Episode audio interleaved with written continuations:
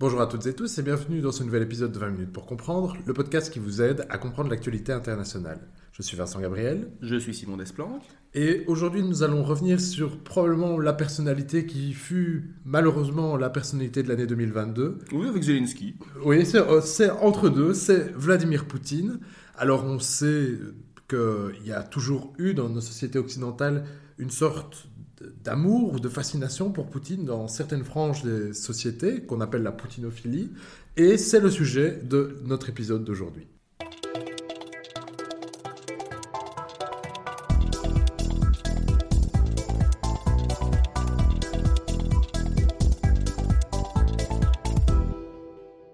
Simon. Bonjour Vincent. Alors aujourd'hui, tu comptes euh, nous discuter, nous parler d'un livre que tu as lu et que tu recommandes et que je vais peut-être te laisser présenter. Alors, en fait, le sujet de l'épisode d'aujourd'hui, donc comme tu le dis, a été inspiré par la lecture de l'ouvrage d'Olivier Schmitt, euh, Pourquoi Poutine est notre allié? Anatomie d'une passion française. Alors le, titre est un peu ironique, hein, je rassure tout de suite. Le, bouquin n'est pas du tout dans la poutinolatrie, tu vas parler de poutinophilie ou de la poutinolatrie, c'est même tout l'inverse et il entend justement en prendre le, contre-pied. Euh, ce qui est remarquable dans ce livre, c'est outre la plume très, très, très acérée d'Olivier Schmitt, il, a, il balance des scuds à chaque paragraphe. on a une passion, on voit un peu la passion éditoriale française. Oui. Euh, il n'est pas du tout éditorialiste. Non, non, non, c'est plus académique, mais, euh, c'est cette euh, volonté de s'envoyer des mots fleuris à la figure. Exactement, et de tirer justement sur les éditorialistes. Ce qui est fascinant donc avec ce livre, c'est qu'il a été écrit en 2017. Pour reposer le cadre, on est donc trois ans après l'annexion illégale de la Crimée et le soutien avec de multiples guillemets aux sécessionnistes pro-russes euh, dans le Donbass, en fait essentiellement des troupes pro-russes, voire des troupes russes tout court envoyées dans, dans, une partie du Donbass, pour être tout à fait exact. Mais on n'est pas encore avec l'invasion à grande échelle de, euh, de la Russie, euh, de l'Ukraine par la Russie qu'on a pu voir en, février dernier. Et élément intéressant parce qu'on va voir qu'il parle de la politique française. 2017, c'est aussi une année présidentielle. C'est aussi une année présidentielle et effectivement, on sent aussi qu'il y a cette volonté peut-être de, de, en tout cas, de recadrer, oui, voilà. de déconstruire certains éléments de langage qui ont été mobilisés en 2017 et encore. En fait, en 2022, s'il y avait, ça aurait pu l'être s'il n'y avait pas eu le, l'invasion, justement. Et donc, mais ce qui est remarquable, c'est que les conclusions qu'il tire de dans ce livre de 2017 sont euh, totalement transposables et toujours d'actualité aujourd'hui. Il faut le lire, ce livre. Il est très court, 120 pages. Et d'ailleurs, l'auteur lui-même le dit, c'est un livre qui a été écrit avec le modus operandi d'un académique. Euh, il est docteur lui-même en, en relations internationales, etc. Mais ce n'est pas un livre académique dans le sens, ça reste un résumé qu'on pourrait, qu'on pourrait inscrire dans un travail de déconstruction d'idées. Donc ne vous attendez pas à trouver une histoire de la politique étrangère russe ou américaine, parce que c'est l'un de ses chapitres d'ailleurs, mais plutôt, voilà. Il va questionner certaines idées reçues, et on, enfin, je, le feuillette à l'instant, on voit que la, la plume est assez accessible aussi, on n'est pas dans un article assez austère. Pas du tout, mais par contre, l'appareil le, fond bibliographique est très intéressant aussi. Hein, euh. Euh, et donc, ça, ça, il repose sur quatre idées qu'on va, on va peut-être battre en brèche à tes côtés, mais que je vais citer. Donc, il explique que pour les fans de Poutine, eh bien, Poutine serait un vrai dirigeant. Un homme à vrai. Un, première idée. La deuxième, c'est qu'il y aurait des valeurs russes qui seraient proches des valeurs françaises. La troisième idée, c'est qu'il est dans l'intérêt de la France de se rapprocher de la Russie. Au sens géopolitique, intérêt, voilà, donc intérêt national, euh, tu vas nous expliquer tout ça. Et la quatrième idée, qui est aussi la dernière principale que traite donc Olivier Schmitt, c'est que, en fait, au fond, les Russes, ou en tout cas le gouvernement russe, en tout cas, bah, il n'est pas forcément pire, ils sont pas forcément pires que les Américains. Tout à fait. Commençons donc par la première des idées, qui est peut-être, en tout cas, je dirais spontanément, la plus répandue, jusqu'à l'invasion peut-être de l'Ukraine, qui est que Poutine, c'est un vrai, c'est un homme fort, c'est un leader bien plus puissant, un vrai leader, contrairement à nos hommes politiques européens, disons, pour ne pas dire occidentaux, qui seraient de basse facture. Ou de basse facture, voire décadents. Alors en fait, je vais partir donc du constat de Schmitt que je résume et je vais et on va discuter quelques... Oui, bien sûr. On ne résume pas son livre, on va on, s'en inspire. Voilà. Donc nous dit, j'avoue que tu disais c'est le, le mythe auquel on aurait plus le, pu le plus croire. Et personnellement, c'est le mythe, ne connaissant pas très bien avant l'invasion de l'Ukraine, je m'intéressais peu à l'Europe de l'Est, hein, de manière générale, mhm. je, voilà, je, vais être très honnête.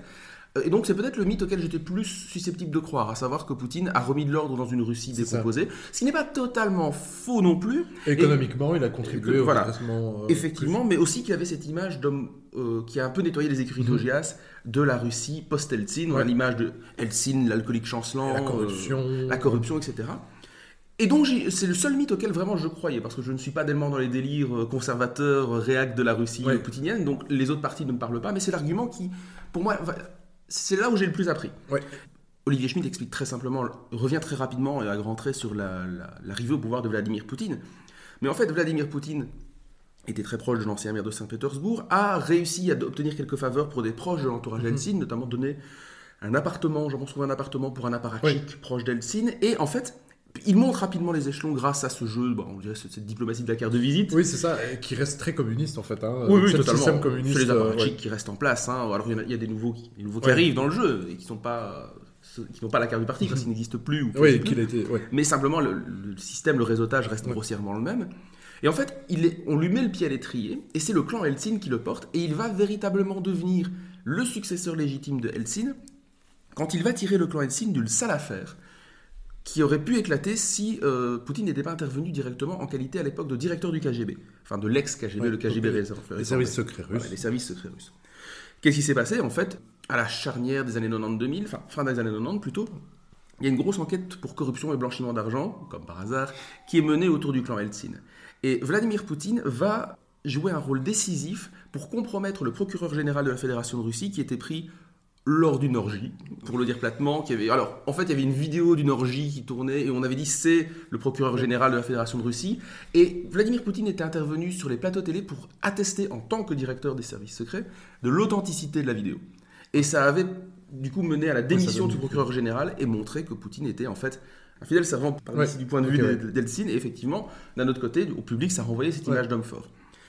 Et en fait, l'image que l'on a d'un Poutine qui nettoie les écuries de Gias et qui... Euh, met fin à l'incurie des années Helsinki, euh, non, Poutine est un, est un produit de, cette, de, cette, ce système mafieux. Mhm. Et oui, Poutine a viré des, des, gens qui étaient corrompus.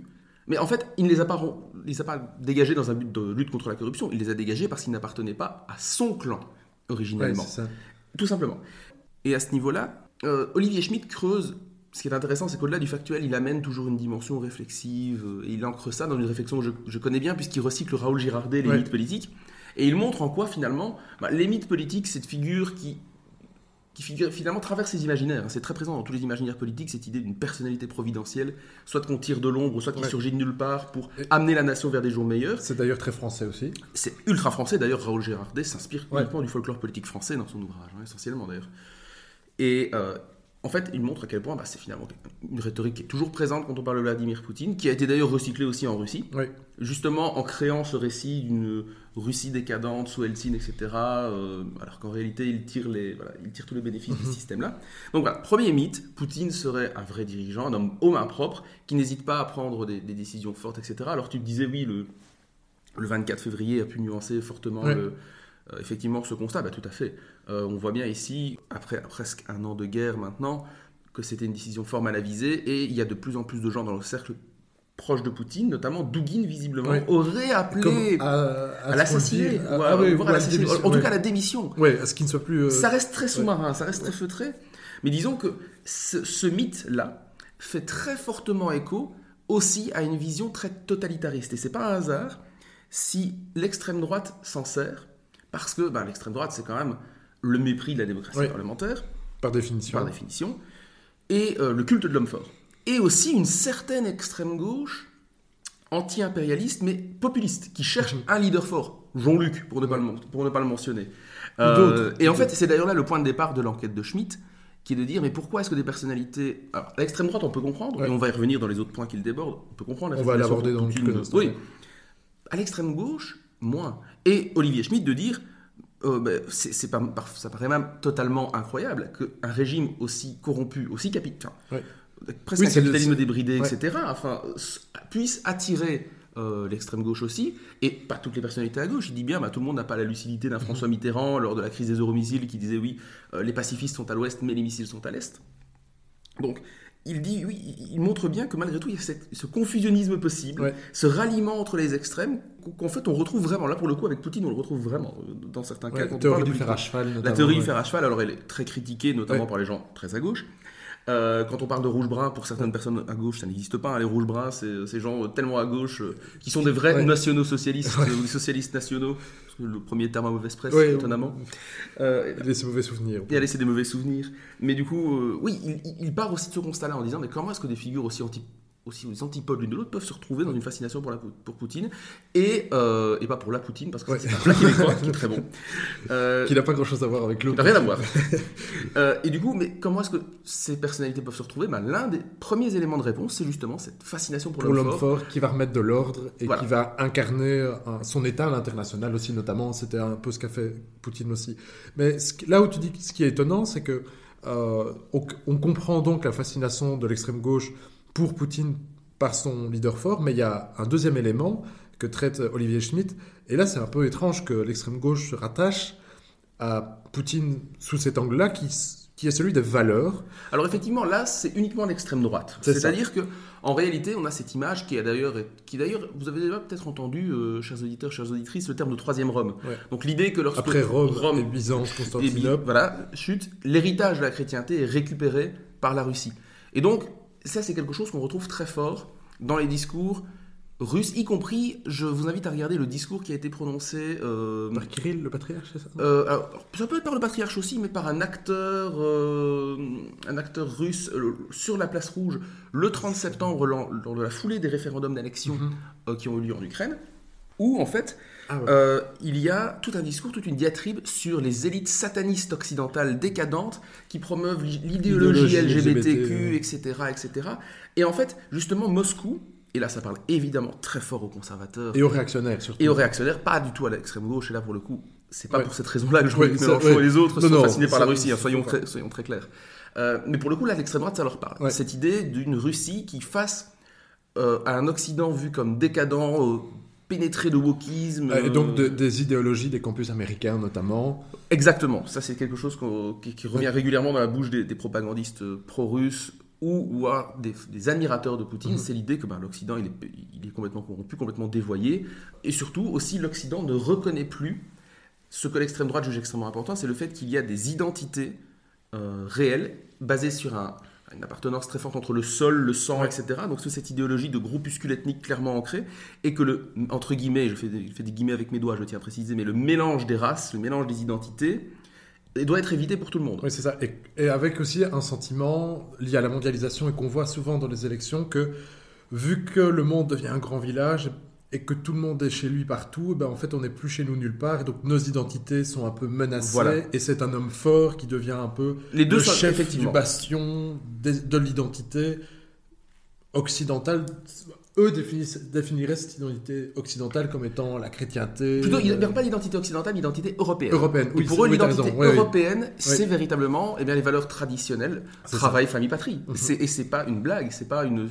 Pour faire une nouvelle citation euh, pétiniste, en fait, pour le coup, c'est vraiment l'idéologie qui est prônée au sommet de l'État russe et qui est. Euh, dont il ne se cache jamais. Et ce qui est d'ailleurs surprenant, je pense qu'on en avait parlé dans nos épisodes sur l'Ukraine, c'est justement que lorsqu'il fait, lorsqu'il fait allusion à l'Occident, Vladimir Poutine parle régulièrement de décadence et ressort régulièrement ce, récit d'une Russie qui résiste face au coup de boutoir d'un libéralisme débridé, dont les États-Unis sont vus comme étant la tête de gondole. C'est le modèle repoussoir à éviter. C'est cette idée d'un relativisme culturel total où on déconstruit ce qu'il y a de plus sacré, la famille, euh, la foi, l'authentique foi, etc. Et justement, donc, tu as cité le, grand Satan, ce sont les États-Unis. Et là, on arrive peut-être vers la troisième idée force de, des poutinophiles, disons pas d'Olivier Schmitt, qui est qu'il serait dans les intérêts de la France de se rapprocher de la Russie, avec notamment deux axes, qui est euh, se retirer de l'OTAN, qui, est le, qui serait le précaré des États-Unis. On va vous. Oui, alors rappelez-vous le débat Zemmour-Mélenchon, tous les deux étaient d'accord sur ça. Exactement. Et une critique de l'Union européenne comme frein à la souveraineté et euh, ultra-capitaliste notamment. Alors, effectivement. Alors, ça, en fait, on touche. Il y a deux éléments. Dans, en fait, tu, tu, as réuni, les deux idées en une, c'est-à-dire oui, qui, oui, qui sont différents. L'intérêt de la France et d'autre part les États-Unis, grand Satan. On va décomposer les deux. Est-ce que d'abord ce serait dans l'intérêt de la France? Ce qui est plus intéressant avec cet argument-là, c'est qu'il est présenté sous un jour entre guillemets objectif. C'est-à-dire qu'il existerait quelque chose appelé l'intérêt national avec des majuscules. Dans un papier indiqué quelque part. Voilà. Il est dans les intérêts de la France, de la Belgique. Alors, en l'occurrence, le papier dont tu parles serait des cartes parce que ces auteurs-là ces penseurs, entre guillemets, ceux qui se font l'apologie de cet argument-là, se réclament de la géopolitique à l'ancienne. Mhm. Pas la géopolitique d'un Lacoste, par exemple, mais plutôt la géopolitique d'un Spikeman, d'un Mackinder, qui sont régulièrement cités, euh, d'un Carl Schmitt également, qui sont autant d'auteurs cités pour justifier de, voilà, de la nécessité sur le point de vue purement géopolitique, c'est-à-dire de la configuration de l'espace géographique européen, en l'occurrence, eurasiatique plutôt, mhm. euh, de, et eh bien voilà, cette nécessité, en fait, cette, cette configuration appellerait justement un rapprochement avec la Russie naturellement. Or, le monde, dit Olivier Schmitt, tout d'abord, cette géopolitique-là, elle a été considérablement déclassée d'un point de vue épistémologique. Voilà, donc euh, il y avait des, éléments à la base de cette science, pour reprendre ce que tu dis de façon plus, euh, plus explicite, en gros, c'est que ce qu'il définissait comme étant une science, la vocation de la France ou de la vocation eurasiatique, ben en fait, il n'y avait aucun prérequis, aucune méthode scientifique pour, pour créer ces théories qui étaient donc en fait... C'était beaucoup de biconfirmation C'était très une fumisterie. Enfin, Il y avait beaucoup de fumisterie effectivement, euh, dans très peu d'éléments objectifs dans la pensée d'un mm Spikeman, d'un Mackinder, etc. Euh, mais donc voilà, premier élément, s'appuie sur la géopolitique ancienne. Il y a, il y a, une, il y a une, méthode géopolitique. Lacoste en parle très bien, etc. Il l'a établi euh, assez brillamment dans les années 70. Mais disons qu'il n'y a pas la, la, géopolitique sur laquelle il s'appuie pour avancer cette idée-là. Ce sont des savoirs un peu surannés. Voilà, tu, le dis très poliment. Et c'est tout à fait juste. Et deuxième élément, l'idée même qu'il y aurait un intérêt national gravé dans la roche, euh, c'est faux. L'intérêt national n'est jamais que ce que les décideurs décident d'en faire. tout à fait. Et, là, on sent la fibre constructiviste d'Olivier Schmitt pour les férus de théorie des relations internationales parmi vous.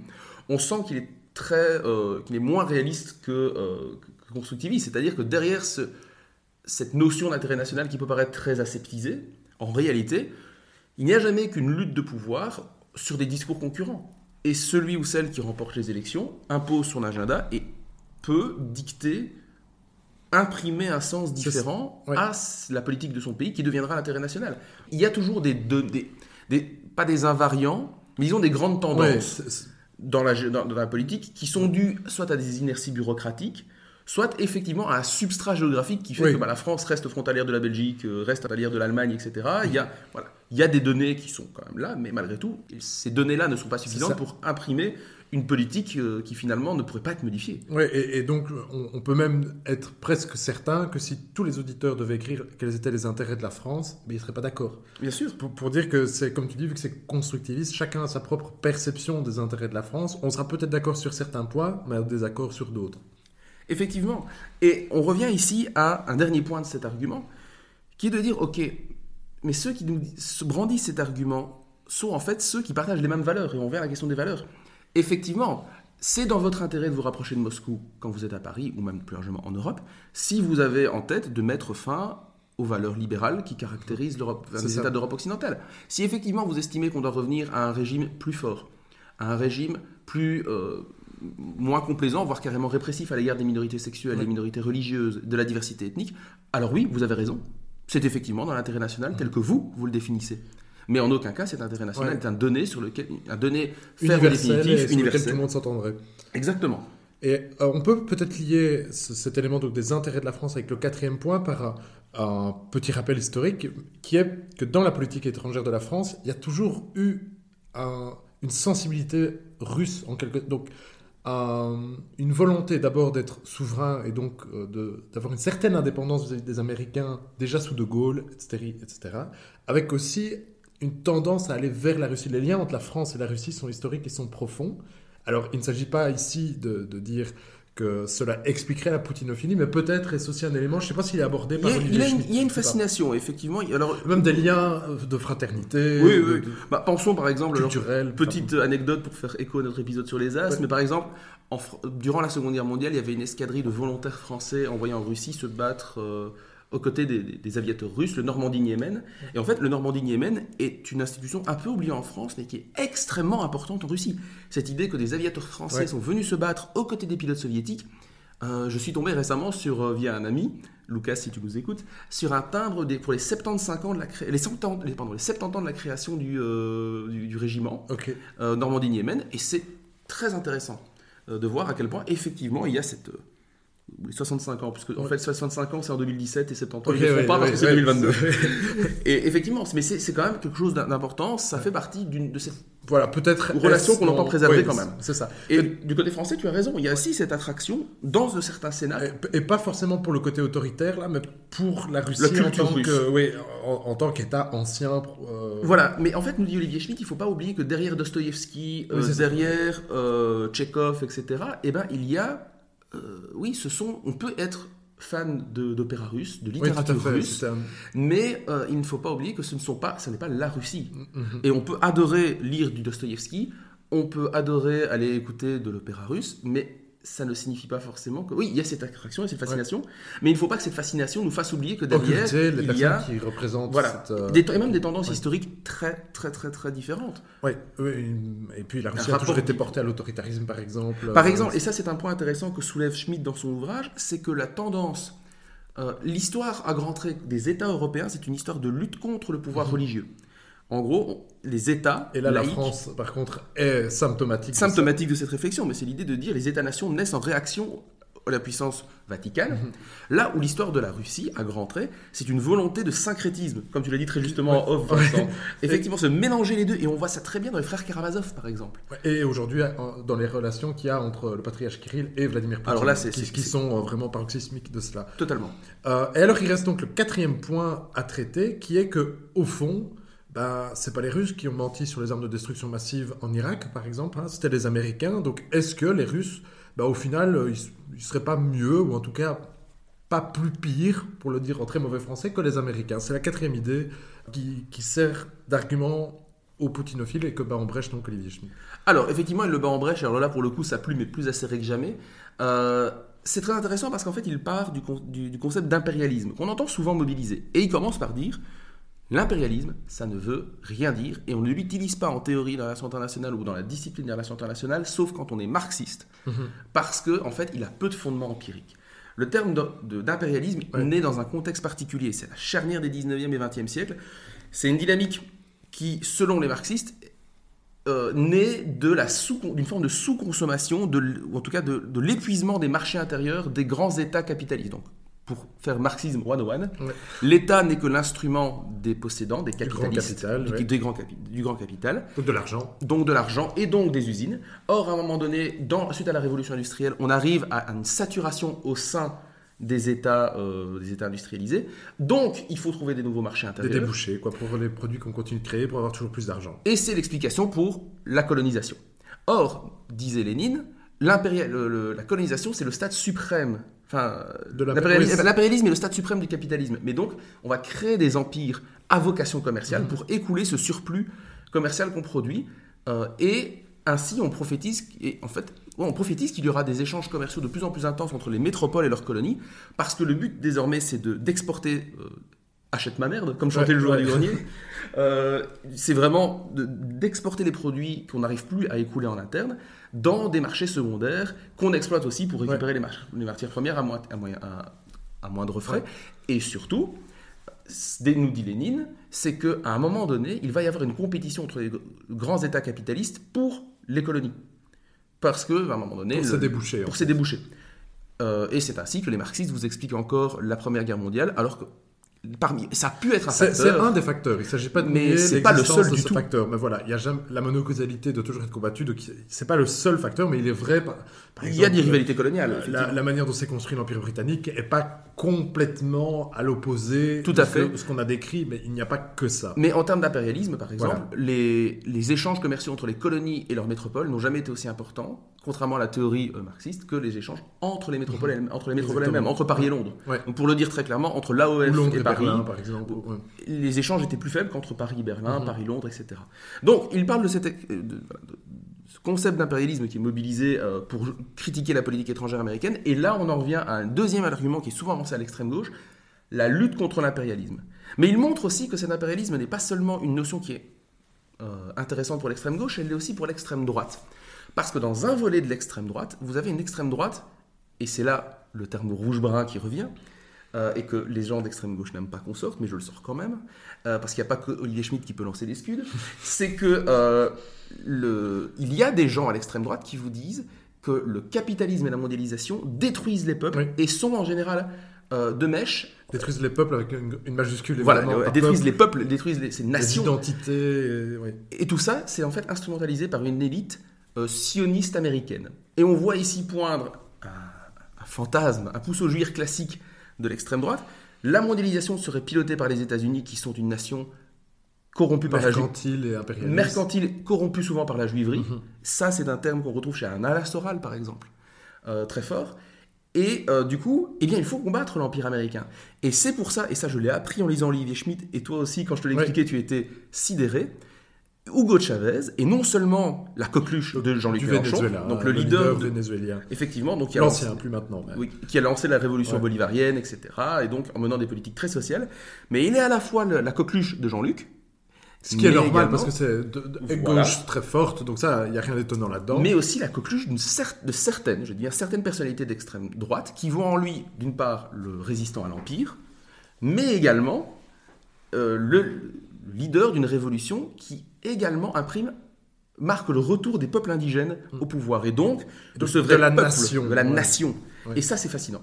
Ça, c'est fascinant. Et donc de dire, mais oui, euh, effectivement, d'abord cette anti-impérialiste de tous les pays, unissez-vous. Alors il a d'autres mots très intéressants sur l'anti-impérialisme qui nous amèneraient à des considérations un peu plus lointaines, euh, et du coup je vous invite à lire le livre vraiment pour, euh, pour aller plus loin. Mais ensuite il revient ben voilà, sur les, les autres reproches. Et tu as, c'est marrant parce que tu, Vincent donc n'a pas lu le livre, mais il commence par la critique euh, qui est souvent faite aux États-Unis, c'est, en tout cas ces 20 dernières années, c'est on a menti pour les armes de destruction massive. Et effectivement, tout le monde aujourd'hui le reconnaît aussi bien en Europe qu'aux États-Unis. C'était une colossale erreur. Là, ça, c'est une bourde dont il leur faudra des dizaines d'années pour se remettre au niveau de la politique étrangère. Effectivement, et d'ailleurs, le fait qu'il n'ait pas menti, euh, enfin que les, renseignements plutôt qu'ils ont fournis. Euh, pour, pour la guerre en Ukraine, justement, avant la, Open Sky diplomatie et tout, à fait, vont, participent de, cette, de ce rachat moral quelque part. Mais effectivement, il y a cette mise en, en perspective qui est en fait un peu idiote quand on y réfléchit. Idiote pour deux raisons. D'une part, on dit oui, mais les Russes envahissent la Géorgie en 2008. Bon, les Américains ont fait l'Irak en 2003.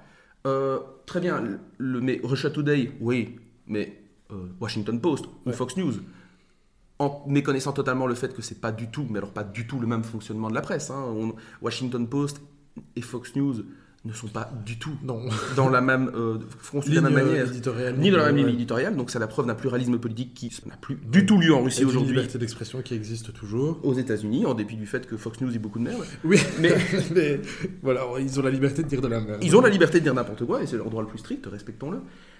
Mais donc tout ça fait quelque part le jeu d'une d'une sorte de relativisme culturel. Et euh, pourquoi c'est débile? Parce que d'une part c'est pas parce que euh, Pierre tire sur euh, un passant euh, à partir de la fenêtre de son véhicule que Paul doit faire autant et que Paul est excusé parce qu'il en fait autant. C'est pas parce que quelqu'un fait quelque chose de mal que c'est bien. il faut tout condamner. Il faut tout condamner. Et, et c'est ça qui est incroyable, c'est que certains. Deuxième point incroyable, c'est qu'en fait certains à extrême gauche, par anti-américanisme primaire, et ça on y reviendra et on terminera là-dessus, parce que c'est particulièrement fort en France cet anti-américanisme, sont prêts à s'allier et à soutenir n'importe quelle dictature parce qu'elle est anti-américaine. Mais la, cohérence ici, elle est quand même très étrange. Parce que le comportement, s'il y a bien une puissance qui endosse actuellement un comportement authentiquement impérialiste, c'est ah ça a du sens, ah c'est plutôt la Russie. Ah, une guerre d'invasion, de conquête à l'ancienne, ça c'est l'impérialisme euh, pur. Et alors, aussi, les États-Unis, certes, ont fait bah, des bourdes. Ils ont fait 2003, euh, ils ont fait. Euh, Guantanamo. Ils ont fait Guantanamo, ils ont fait aussi. Bah, on peut parler aussi du, euh, de certaines interventions à la légalité douteuse, mais le Kosovo, mais revenons sur le Kosovo. Le Kosovo est quand même une intervention qui se fait non pas les États-Unis tout seuls, mais avec l'OTAN, euh, et dans le but de prévenir un génocide. On, vous renvoie à l'épisode sur les, 25 ans d'engagement de F-16 belge, on repose rapidement le cadre, mais c'est pas une intervention que les États-Unis mm-hmm. décident seuls. C'est une, et c'est une intervention qui se fait est-ce qu'il aurait, dû, fallu la faire comme on l'a fait Je ne sais pas. Mais en tout cas, sur l'instant, elle est justifiée par la personnalité notamment de Milosevic, et c'est très complexe. Or, justement, les, tenants de cette critique-là ont tendance à considérer les États-Unis comme étant une puissance impériale qui n'a jamais eu de cesse, et en gros, depuis, visiblement, nous dit Olivier Schmitt, c'est un fantasme qui naît en 1898 avec la guerre entre l'Espagne et les États-Unis. Euh, qui est impérialiste, Qui est une guerre impérialiste, effectivement, si à nouveau le terme veut dire quelque chose. Oui, tout à fait. Mais donc, euh, c'est une une lecture très monolithique de la politique étrangère américaine qui fait fi des phases de retrait. Par exemple, les États-Unis ne sont pas, comme tu dis, c'est essentialiste, mais les États-Unis ne sont, ne sont. Il y a des moments où ils ont voulu s'impliquer dans les affaires du monde, d'autres pas. Et aujourd'hui, jusqu'à la veille de l'invasion ukrainienne, il y avait une claire phase de, retrait, amorcée sous Obama, poursuivie sous Trump. Et dont témoigne, c'est ça qui est intéressant, c'est que euh, il euh, chacun a un droit à avoir son opinion, bien entendu, mais il est coutumier de critiquer les États-Unis quand ils interviennent, mais désormais on les intervienne aussi, on les critique aussi quand ils n'interviennent pas ou se retirent, c'est l'Afghanistan par exemple. Exactement. Autre, euh, autre d'ailleurs euh, point que, que, ramène Olivier Schmitt, hein, dans lequel il dit effectivement aujourd'hui, quand les États-Unis n'interviennent pas, on dit aussi que c'est de leur faute parce qu'ils ont intérêt à voir la situation pourrir. Ce qui, et je pense que je l'avais déjà cité, hein, c'est Obama qui disait quand les États-Unis interviennent, on les critique, quand ils n'interviennent pas, on les, on les critique aussi.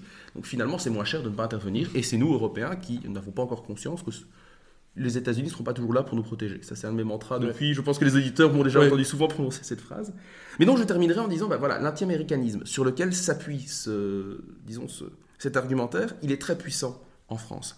En France, en fait, il y a une longue tradition depuis le XVIIIe siècle, en fait, depuis que les États-Unis sont parvenus à l'indépendance à toute fin du XVIIIe, euh, du c'est de critiquer les États-Unis comme étant une sorte de no man's land culturel, une tyrannie de la majorité et surtout une forme de dictature molle.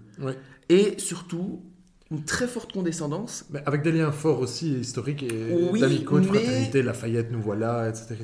N'oublions pas le mot de Clémenceau, qui disait des États-Unis, euh, c'est le seul pays qui est passé euh, de la barbarie à la décadence sans passer par la civilisation. Et il n'y a pas que Clémenceau qui pense ça. Il y a aussi beaucoup ce, besoin de dire on fantasme les États-Unis, peut-être une forme de jalousie des Européens vis-à-vis du, succès des États-Unis, de la puissance qu'ils ont acquise, mais de dire oui, mais les États-Unis, on nous vend un modèle et euh, il y en a trop, trop de gens sont fascinés par le modèle américain dans le discours dominant et, et, Schmitt de nous dire que ce discours dominant bah, n'existe pas. En fait, il est largement fantasmé. Euh, c'est beaucoup plus, surtout en France. Euh, un discours euh, dominant qui serait pro-américain en France, c'est quand même dur à trouver. Maintenant, on peut aussi rappeler que dans la foulée de 2003, il y a eu beaucoup de French bashing aux États-Unis. Tout à fait. Puisque donc, quand les États-Unis ont demandé une intervention de l'ONU en Irak sous prétexte des, armes de destruction massive, il y a eu notamment un refus de la France mhm. par Chirac et Dominique de Villepin, avec, c'est anecdotique, mais notamment un mouvement où on renommait les French fries en Freedom Fries. Ah, Freedom Fries. donc, il y a eu aussi des, critiques, mais Là, on est plutôt dans l'épisodique et c'est aujourd'hui disparu. on est dans l'épisodique qui se comprend en fait par le choc du 11 septembre sur lequel mhm. a capitalisé, capitalisé l'administration Bush pour mettre en place un programme néoconservateur qui, en gros, a, vécu dès 2005. Mais donc, oui, et voilà donc le terreau, effectivement. Il y a l'anti-américanisme en France, il y a aussi eu un phénomène plus épisodique euh, aux États-Unis. Mais clairement, cet anti-américanisme, il n'est pas négligeable et il se couple souvent d'une critique, et je terminerai là-dessus, ben, sur le néolibéralisme qu'on amalgame aux États-Unis, né effectivement aux États-Unis, en partie en Grande-Bretagne, euh, fin des années 70, début 80, qui effectivement est aujourd'hui la forme contemporaine du libéralisme, mais qui n'est pas le libéralisme des fondateurs, que ce soit Tocqueville, Adam Smith ou même Montesquieu, etc.